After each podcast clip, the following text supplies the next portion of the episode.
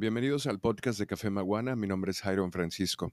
En este episodio voy a tener una conversación abierta con ustedes acerca de las máquinas de espresso. Es una pregunta que me hace mucho. Es normal que la gente la haga. La gente ve la máquina espresso como una herramienta de preparación de café profesional. Y mi idea es enseñarte, bueno, a escoger una cuál sería la más adecuada para ti, darte algunas ideas de marcas interesantes de máquina expreso y hablar sobre los pros y los contras, porque obviamente esto implica una evolución o un cambio en tu rutina del café. Pues las máquinas expreso realmente hay algunas que son para casas, se, se les conoce como máquinas de expreso domésticas. Existen varias categorías de estas máquinas.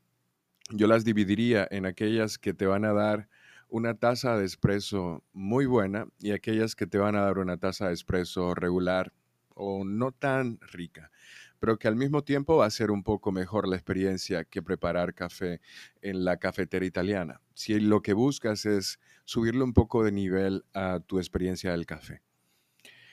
¿Qué es lo que las diferencia? El aspecto más importante que diferencia a una máquina y a la hora de escoger una para mi casa, lo que haría es pensar en si el café va a salir con la consistencia que tiene un espresso. Y para que esto sea posible, esa máquina debe tener entre 9 o más de 9 bares de presión. Lo que sucede con muchos fabricantes, y ustedes saben, muchas de estas máquinas se fabrican en China y otros sitios, es que les dicen a ustedes que sí, que hace espresso, les ponen un video muy bonito con mucha crema, pero cuando la máquina les llega a ustedes no hace nada de eso. Por muchas razones. Una de ellas puede ser que haya sido incluso un montaje o preparada para que les dé eh, en, el video esa sensación, pero luego en casa la gente no. Todo eso puede ocurrir.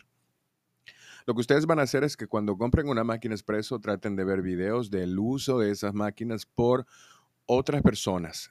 Me refiero a busquen hashtags en Instagram, en YouTube, busquen a otras personas utilizando esas máquinas que ustedes quieren.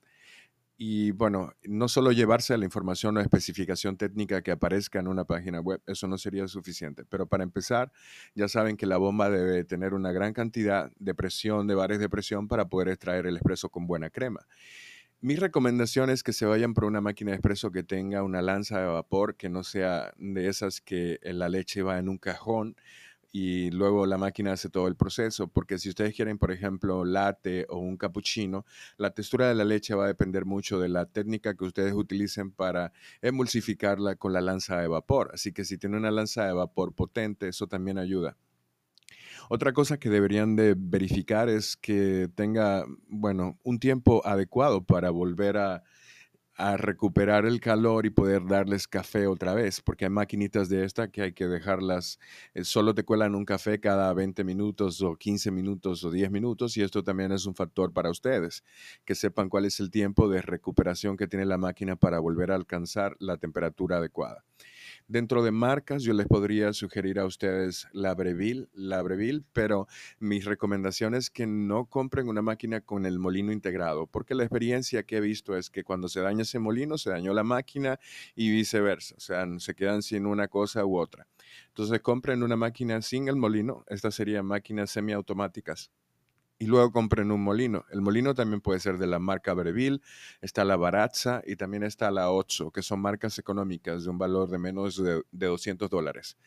Em, otras marcas serían la Gagia, otra sería la Rancilio Silvia, pero esto es más de alta gama. Me refiero a una máquina que te va a dar una excelente taza de café, casi la puedes colocar en una cafetería. Dentro de los otros aspectos que yo miraría a la hora de comprar una máquina de café para mi casa, una máquina de espresso, es que, bueno, no sea tan costosa. Yo no gastaría más de 700, 800 dólares y no gastaría menos de 150 o 200 dólares en una. Hay otras marcas como la de Longi, em, entre otras. Y incluso eh, hay unas marcas por ahí que tienen nombre de, de marcas de café. Yo esas me reservo el nombre, obviamente, pero tampoco las recomiendo mucho porque están diseñadas para el café de ellos.